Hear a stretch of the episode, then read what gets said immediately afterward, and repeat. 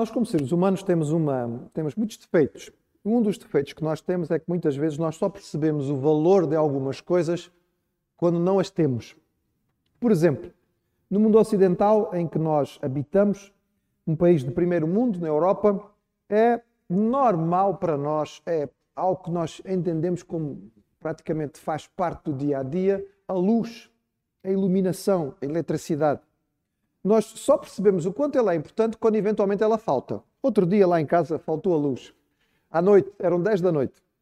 Um, acredito que tem a ver com estes dias que estiveram muito frios e houve muita utilização de eletricidade, a carga foi muito grande, etc. E tal. Mas de repente faltou a luz e nós, nós viajamos no tempo e nos lembramos daqueles anos em que vivemos no interior da Guiné-Bissau, em que eletricidade não era o comum, era a exceção.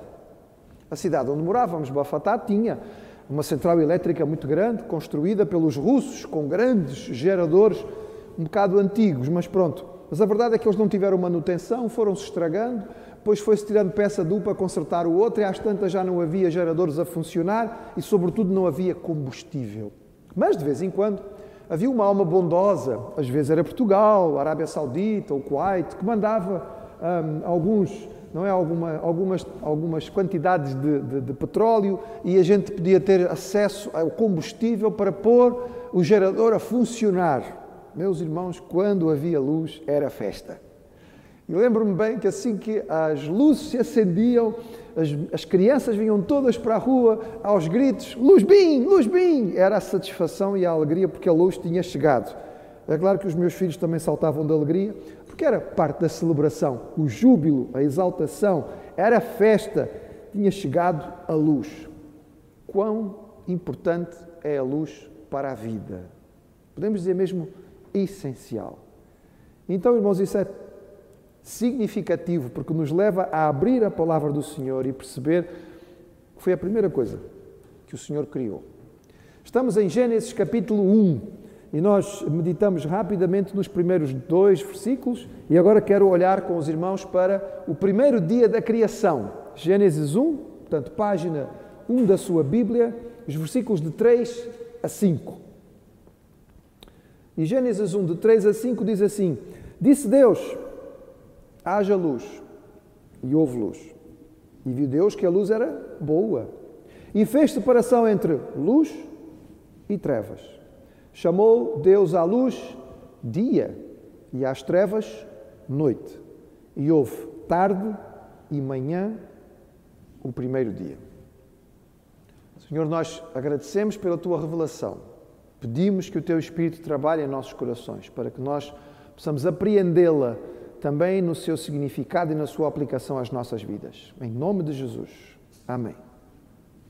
A descrição da criação, irmãos, é nos dada de uma forma diferente. Já repeti e, e quero que os irmãos guardem isto. Entre as várias descrições que existem da criação de todas as culturas do mundo, e muitas delas bastante antigas, são chamadas cosmogonias, elas normalmente são, são míticas, são, são lendárias, são eh, em forma poética. Quando chegamos a Gênesis, nós temos uma descrição. Não nos explica como, mas descreve o que é que aconteceu. E esta descrição é feita de forma simples, mas artística e simétrica, porque ela é descrita em seis dias e os seis dias estão perfeitamente relacionados uns com os outros.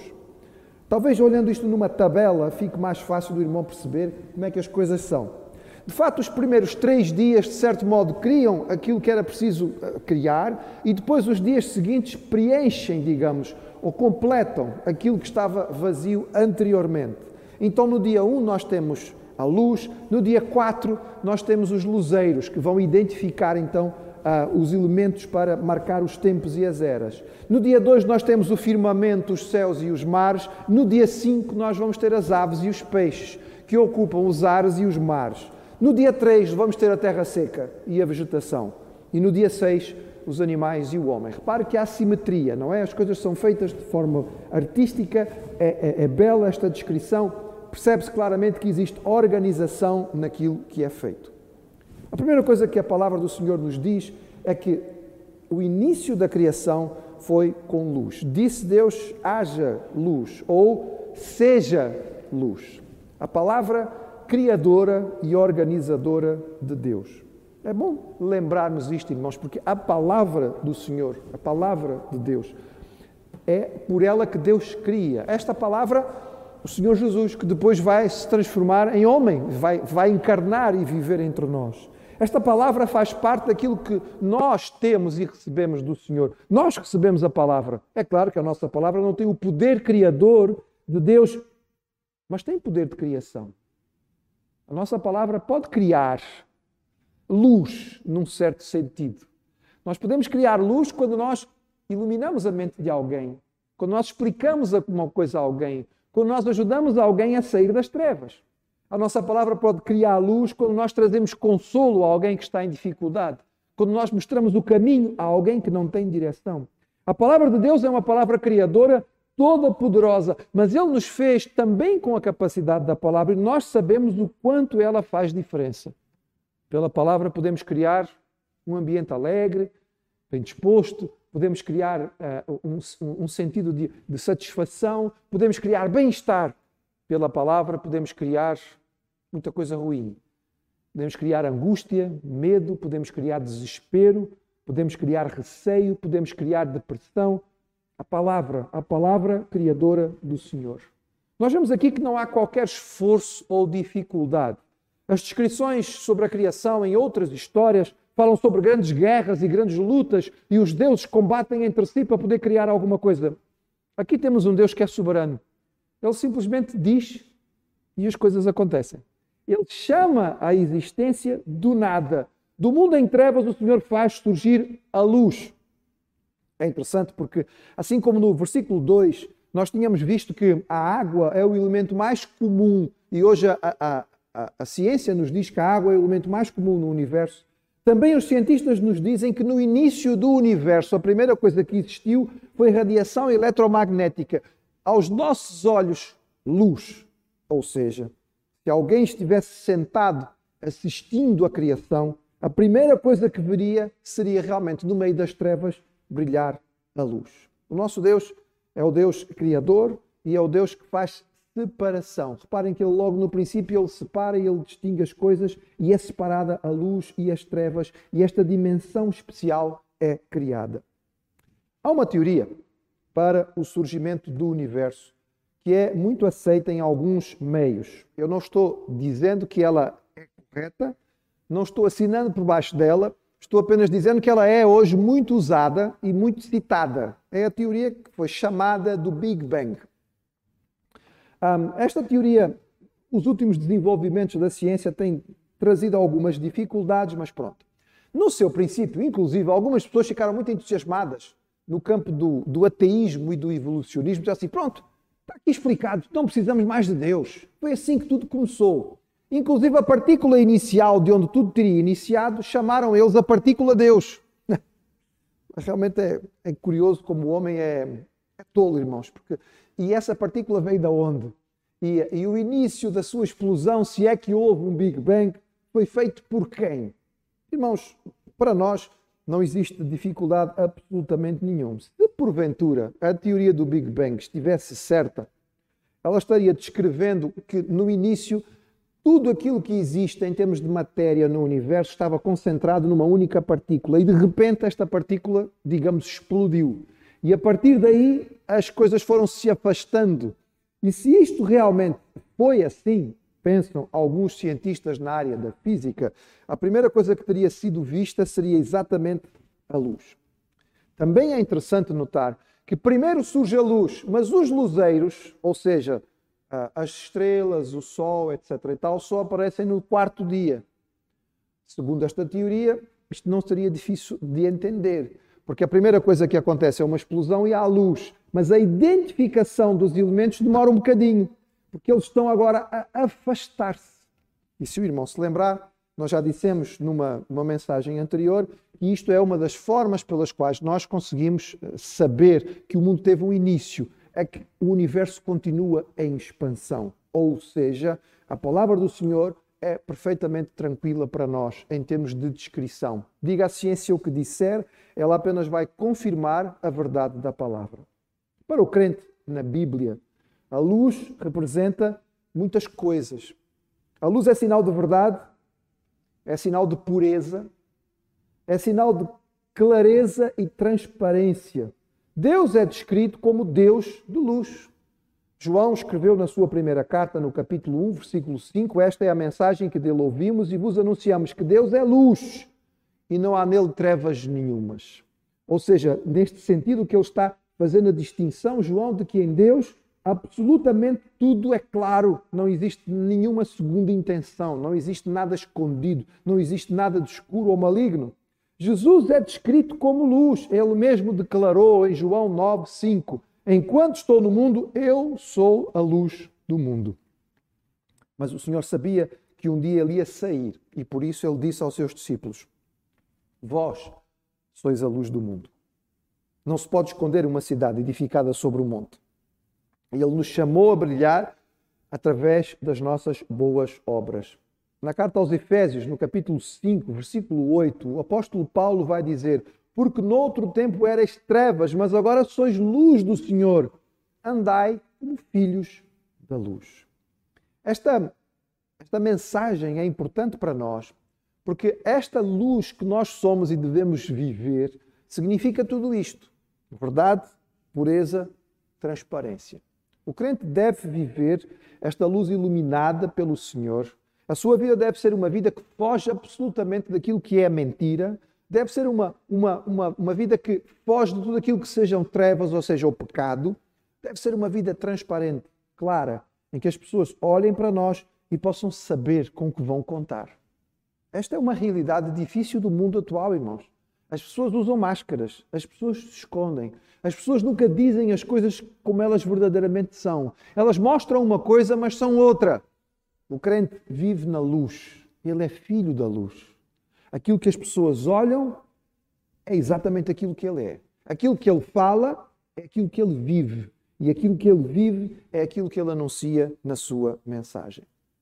Note bem que aqui nós vamos encontrar um padrão. O texto diz que Deus declara a criação e depois Deus avalia aquilo que fez. E vai acontecer isso ao longo de todos os dias da criação. Neste primeiro dia, o Senhor disse: haja luz, e houve luz, e Deus viu que a luz era boa. E nós vamos ver sempre esta ideia dentro da criação, daquilo que Deus fez. E quando Deus criou este, este, esta beleza, Ele declarou que aquilo era bom, Ele estava fazendo a distinção entre luz e trevas, e aqui diz que Deus chamou ao dia, à luz dia e às trevas noite. E nós encontramos aqui, irmãos, a criação do tempo. No primeiro dia, Deus criou o tempo. Antes da criação do Senhor, não se contava tempo. Isso não existia. Estamos a falar da eternidade. Mas ao criar o universo, Deus criou o universo dentro de uma realidade temporal e a partir daí passamos a ter tempo, o tempo que nós contamos do relógio. Mas é muito importante nós percebermos que Deus fez o tempo, mas ele não se submete ao tempo. Deus fez o tempo, mas ele está fora do tempo. Por isso a palavra de Deus nos ensina que a relação do Senhor com o tempo é totalmente diferente da nossa. E esta é uma lição que é difícil de nós aprendermos, mas nós precisamos trabalhar com ela para que ela fique clara nas nossas mentes. Quando nós entendemos que Deus fez o tempo, mas ele não se limita ao tempo, imediatamente podemos concluir que Deus não pode nem se atrasar, nem se antecipar. Às vezes, nós achamos que Deus se atrasou, que ele fez as coisas tarde demais. Mas Deus não se atrasa, irmãos porque ele não está limitado ao nosso relógio. Só nós podemos chegar atrasados. Era para começar às 11 e começamos às 11 e meia. Está, a hora está estabelecida para nós, não para o Senhor. Ele nunca se atrasa. Às vezes podemos achar que as coisas aconteceram antes do que deviam. Nós somos precipitados. Nós fazemos antes de pensar. Nós falamos antes de raciocinar.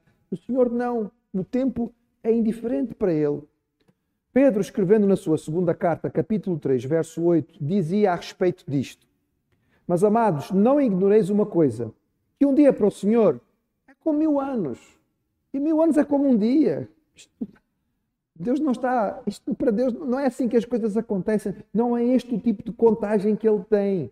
Nós achamos às vezes que Deus está a demorar para fazer algumas coisas, quando na verdade o que Ele está é a mostrar a sua misericórdia e a sua benevolência. Por isso, no versículo seguinte, 2 Pedro 3,9, ele diz: O Senhor não retarda a sua promessa, ainda que alguns a têm por tardia. Ou seja, alguns não entenderam que para Deus o tempo não se mede desta maneira. O que Ele está a ser é longânimo para conosco, não querendo que alguns se percam, não que todos venham a arrepender-se.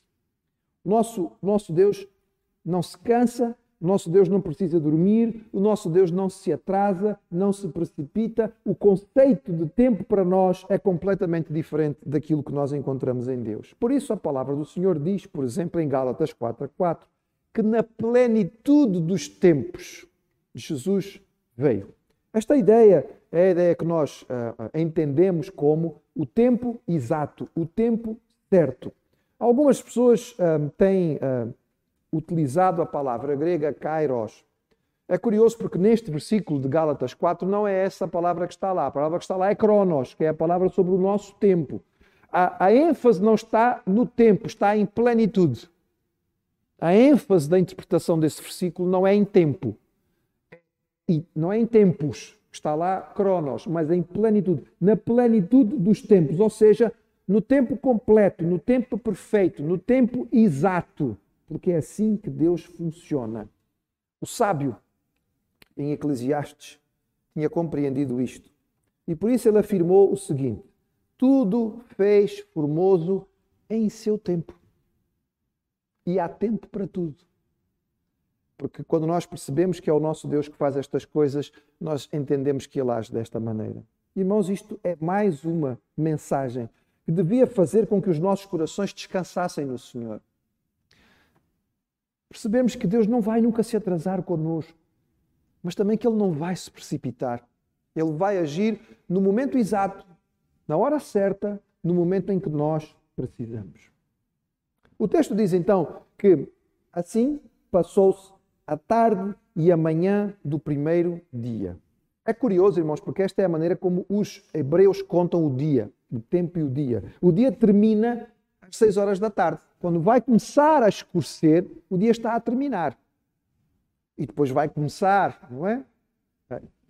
A partir dali começa-se a contar uma nova unidade. Eu não sei o que, é que os irmãos pensam sobre isso, mas é assim, eu confesso que acho que faz mais sentido do que a nossa contagem. Para nós o dia começa à meia-noite. É assim, mas quem é que está acordado à meia-noite para saber se o dia, o dia começou agora? no meio da noite. Não há, qual é o elemento que identifica que agora é que começou? Eu acho que faz mais sentido realmente. O sol declinou, acabou o dia, começa um outro. Até que o sol decline novamente. Desta maneira contavam os povos hebreus, contavam os árabes, os celtas, os germanos. Muitos povos faziam desta maneira. E o texto bíblico diz exatamente isto e começa por nos contar desta maneira. E há aqui então um pormenor, que não é pormenor, é muito importante para a nossa compreensão, porque diz assim: houve tarde e manhã o primeiro dia. E que dia é este? E aqui nós entendemos, irmãos, que dia é um período de 24 horas. A palavra usada no hebraico original é a palavra Yom, Y-O-M. Ela aparece 2.300 vezes no Antigo Testamento e se refere a um período de tempo. A palavra pode ser traduzida por dia, 24 horas, mas também pode ser traduzida por período de tempo. E esta possibilidade da língua hebraica fez com que alguns, tentando encaixar a Bíblia dentro da teoria da evolução, disseram que a evolução encaixa aqui. Deus criou ao longo de milhões e milhões e milhões de anos, porque a palavra aqui, dia, não é necessariamente dia de 24 horas, mas um período de tempo que pode ser muito longo. O problema, irmãos, é que a utilização da palavra aqui não permite isto. Nós normalmente não, não, não conhecemos e não usamos a palavra Yom a não ser num contexto. Os crentes das igrejas normalmente conhecem a palavra Yom aplicada numa festa importante dos judeus que era o Yom Kippur. O Yom Kippur é o quê? É um período de expiação, não, é o dia de expiação. Um dia de 24 horas que o povo de Deus recebeu como ordem divina para naquele dia fazer jejum e oração pelos pecados da nação. Até hoje Israel continua fazendo isto. há até uma guerra que é chamada a Guerra do Yom Kippur, foi a Guerra dos Seis Dias, porque os, os árabes atacaram Israel nesse dia, porque sabiam que era um dia sagrado em que os judeus iam estar em oração. Ora, sempre que a palavra Yom, usada na Bíblia, junto às palavras tarde e manhã, o seu significado é 24 horas. Sempre que a palavra Yom é usada com um adjetivo numérico, primeiro, é o que está aqui, ela significa um dia de 24 horas. Então, aqui, irmãos, nós entendemos que a palavra do Senhor está-nos a ensinar que Deus criou o mundo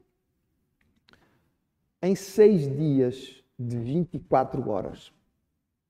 E eu sei que para muitos irmãos que estão a acompanhar, isto vai soar estranho, porque nós estamos constantemente a ser bombardeados com declarações de milhões e milhões e milhões e milhões e milhões de anos.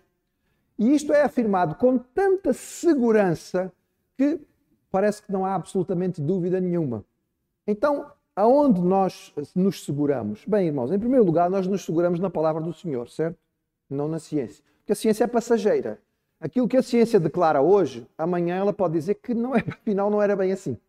Aquilo que hoje é uma grande certeza absoluta da ciência, amanhã pode não ser. Primeiro, nós nos baseamos na palavra que diz que Deus fez em seis dias de 24 horas. Mas, irmãos, nós também olhamos para a realidade à nossa volta e percebemos que a ciência vai nos dando argumentos para nós percebermos que realmente esta ideia de tantos milhões de anos não cabe naquilo que é a descrição da palavra de Deus. Por que é que os evolucionistas precisam de milhões de anos? É assim, irmãos, a probabilidade de tudo o que está à nossa volta ter aparecido por acaso simplesmente aconteceu e foi evoluindo até chegar a isto. A probabilidade é tão pequena, tão pequena, tão pequena, tão pequena. Eu gosto sempre de dizer aos evolucionistas, meus amigos, que os admiro por uma coisa são pessoas de muita fé. Têm muita fé. Eu não tenho tanta fé quanto eles. Eu acho que é muito mais fácil, muito mais tranquilo e racional crer na lógica de que um mundo tão organizado como este à nossa volta foi feito por uma mente organizada. Mas pronto, eles têm fé de que isto aconteceu por acaso. Opa, é uma grande fé, não é? Pena que ela não é aplicada no lugar certo. Mas, irmãos, eles precisam tantos milhões de anos porque nesta probabilidade muito pequenina, se nós pusermos muitos milhões de anos, quem sabe, não é? Parece que fica um pouco mais provável se o tempo for muito estendido. Deixe partilhar com os irmãos. Eu sei que isto são explicações científicas, mas acho que são simples o suficiente para os irmãos poderem perceber que nós temos também bases naquilo que é a ciência à nossa volta para compreender que há razões boas para nós ficarmos com esta ideia do dia de 24 horas. Por exemplo, o sedimento dos oceanos. O sedimento dos oceanos é o que está, é, é a camada, não é? De sedimento que vai se juntando nos mares e vai acumulando no fundo. O irmão sabe que isto acontece em qualquer lugar. Uma piscina, se não for limpa, ao fim de, de, é? de semanas ou de meses, vai ter um sedimento lá no fundo. Nós temos anualmente o vento, a erosão do mar na costa, etc. e tal, leva à deposição de bilhões de toneladas de sedimento que vai para os oceanos e acaba por afundar e ficar lá embaixo. Um, segundo a teoria da evolução, o acúmulo de sedimentos na base dos oceanos da Terra desenvolveu-se ao longo de 3 bilhões de anos.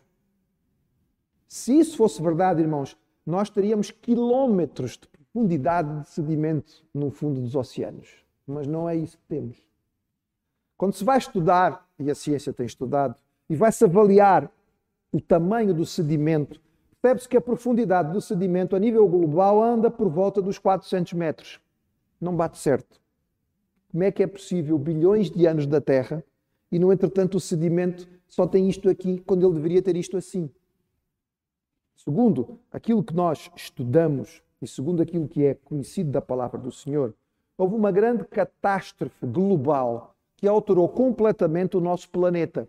A Bíblia o descreve como o dilúvio. Nesta ocasião, o único, o único pedaço de terra que existia, que era um grande bloco de terra, separou-se em vários continentes. Houve erupções vulcânicas, houve, enfim, catástrofes como nunca tinha acontecido no planeta. O planeta inteiro foi alterado e foi a partir daí que houve toda esta agitação e então começou-se a estabelecer o sedimento da Terra. Isto terá acontecido por volta de 4 mil anos atrás. Aí sim, nós podemos fazer a contagem e os 400 metros de sedimento dos oceanos é perfeitamente aceitável. Ou seja, a ideia de que o mundo tem tanto tempo de existência não bate certo, irmãos, com aquilo que a ciência sabe. Segunda, segunda evidência, dentro de muitas, eu vou apenas partilhar uma, algumas com os irmãos. Se nós perguntarmos a alguém por que, que acredita que a Terra tem milhões de anos, é muito comum que as pessoas nos falem dos dinossauros. Porque, como toda a gente sabe, não é? Sabe, os dinossauros desapareceram aproximadamente há 65 milhões de anos. É isso que nos é dito nos programas científicos das nossas televisões. Interessante, há, relativamente pouco tempo, há poucos anos, foi encontrado ossos fossilizados de um Tiranossauro Rex em Hell Creek, no estado de Montana, nos Estados Unidos. E o estudo microscópico desta, deste fóssil foi feito pela doutora Mary Schweitzer. Ela encontrou algo impressionante, irmãos. Dentro do osso daquele fóssil de dinossauro, ela encontrou vasos sanguíneos que ainda tinham o endotélio, a camada interna do vaso sanguíneo ainda estava lá. E dentro havia glóbulos vermelhos, sangue. Ainda encontravam células de sangue dentro daqueles, daqueles vasos sanguíneos e amostras de colagênio.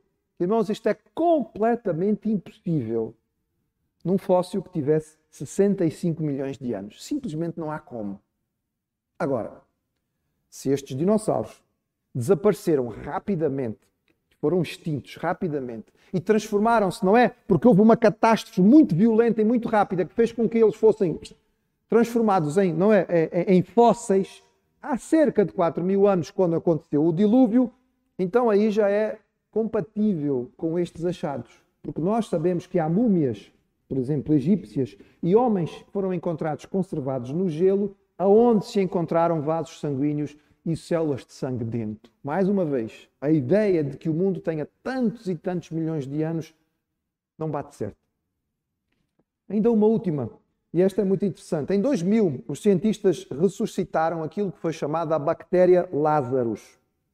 Ela foi encontrada em cristais, dentro de cristais, e estes cristais foram um, avaliados em termos de existência como tendo 250 milhões de anos. Ok. Então, dentro de um cristal com 250 milhões de anos, encontrou-se uma bactéria. Uma bactéria que existiu aqui no planeta há 250 milhões de anos. O problema foi quando foram estudar o ADN desta bactéria.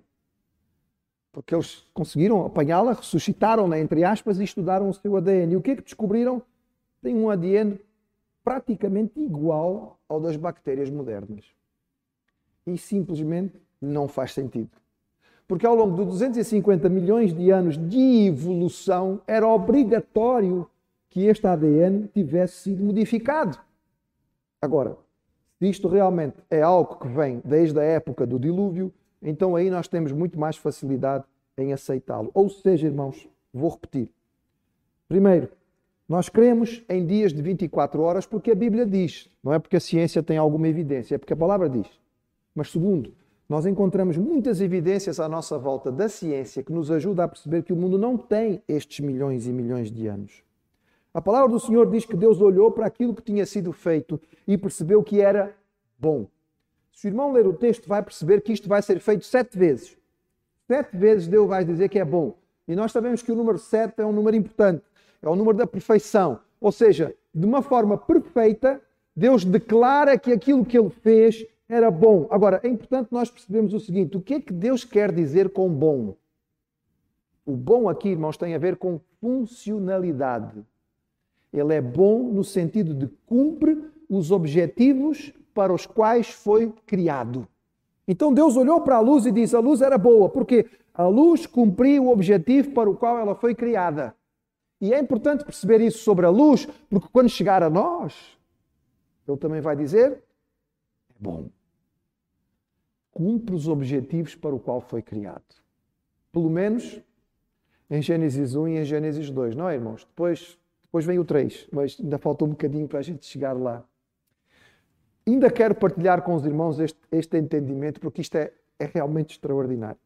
É uma noção valiosa, nós percebemos que no momento da criação, o nosso Deus cria ciclos de 24 horas para a realidade do mundo em que nós vivemos e da humanidade. Pergunta: por que 24 horas? Por que não 10? 12, 15, 20, 30? Por que 24? Já perguntou alguma vez? Por que é que nós vivemos nestes ciclos? A resposta está ligada à maneira como Deus fez o homem, como ele fez a criação. Ele fez-nos para um ciclo de trabalho e repouso, dia e noite. E ele nos criou com condições para viver dentro deste ciclo. E nós não conseguimos fugir dele. E quando tentamos mudá-lo, acabamos ficando doentes. Qualquer irmão que esteja a assistir e que já trabalhou ou trabalhe em turnos vai confirmar aquilo que eu estou a dizer. É muito complicado. Porque nós precisamos ter um ciclo circadiano. E se nós estivermos a trabalhar em turnos, isto não acontece. Em 1930, um cientista chamado Nathanael Kleitman é conhecido como um dos pais da ciência do sono. Ele tentou uma experiência, levou uma quantidade de, ele mesmo e uma quantidade de, de voluntários para o interior de Mammoth Cave, no Kentucky, nos Estados Unidos. É, uma, é, uma, é, é, um sistema de cavernas gigantesco. E lá, lá, lá, lá, lá no fundo, onde não havia qualquer acesso à luz solar, em que o clima, portanto, a temperatura, a umidade, a, a pressão atmosférica, era tudo exatamente igual. Ele tentou estabelecer ao longo de algumas semanas um ciclo de 28 horas. As pessoas foram todas adoecendo rapidamente, em sucessão e eles tiveram que interromper a experiência. As pessoas não conseguiam aguentar um ciclo de 28 horas. Elas precisavam viver naquele ciclo de 24. Irmãos, este, este, relógio comum à vida humana neste planeta de 24 horas é partilhado por bactérias, organismos unicelulares, plantas, peixes, mamíferos aquáticos, até os peixes cegos que vivem nas cavernas sem exposição à luz solar cumprem ciclos de 24 horas. É impressionante. Sabe como é que você o cumpre? No seu olho, lá no centro, existem algumas células que não têm qualquer utilidade para a visão. Elas não ajudam a você a ver. Elas só têm uma função. Elas têm uma sensibilidade altíssima à luz. Elas enviam esta resposta aqui a, a, atrás ao nosso, ao nosso hipotálamo, a, um, a uma parte do nosso cérebro chamado núcleo supraquiasmático, que identifica a chegada da luz. E é por isso que quando o sol nasce, nós despertamos. E quando o sol vai embora, normalmente nós ficamos sonolentos. Foi Deus que fez assim, irmãos. Foi o Senhor que criou. E o homem devia era perceber, em vez de lutar contra aquele que fez as coisas de forma tão extraordinária, percebê-las, submeter-se, entender o propósito daquele que fez, porque ele fez com propósito. E ele disse que aquilo que ele tinha feito cumpria o propósito. Então, que bom quando nós entendemos isto e podemos viver dentro deste propósito e não lutar contra ele. E assim termina o primeiro dia da criação, em que Deus criou a luz e a separou das trevas, estabeleceu o tempo e as condições para a passagem do mesmo, e ele agora vai começar a arrumar as outras coisas, mas hoje não dá para ver mais. Este é só o primeiro dia. Imagina o que é que vem por aí. Mas nós podemos olhar para este primeiro dia e agradecer ao nosso Deus e ter motivo para o adorar. Ele é um Deus de luz. Ele é um Deus que cria o tempo e, e, e, fica fora dele para não ficar de forma nenhuma limitada. Ele é o Deus da palavra criadora e que nos cria com a capacidade de também criar através da nossa palavra. Ele é um Deus que nos dá tanta noção de organização e, e princípio e propósito que isso deve nos trazer satisfação. Olhando para a luz de Deus, como um princípio inicial da sua criação, nós voltamos ao apóstolo Paulo em Efésios, quando ele nos chama filhos da luz. Sim, nós queremos ser filhos da luz. Nós queremos estar com o nosso Deus, não queremos ter nada a ver com as trevas, mas viver de acordo com a luz do Senhor, em verdade, em pureza e em transparência. E no fim deste culto, nós vamos cantar isto. Filhos da luz, não é o que nós queremos ser. Andando em luz, vivendo em luz, exaltando ao Deus de luz.